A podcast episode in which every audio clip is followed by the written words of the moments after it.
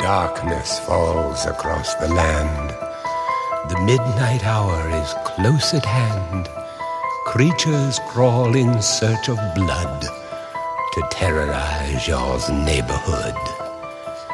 And whosoever shall be found without the soul for getting down must stand and face the hounds of hell and rot inside a corpse's shell. The foulest stenches in the air, the funk of 40,000 years, and grisly ghouls from every tomb are closing in to seal your doom.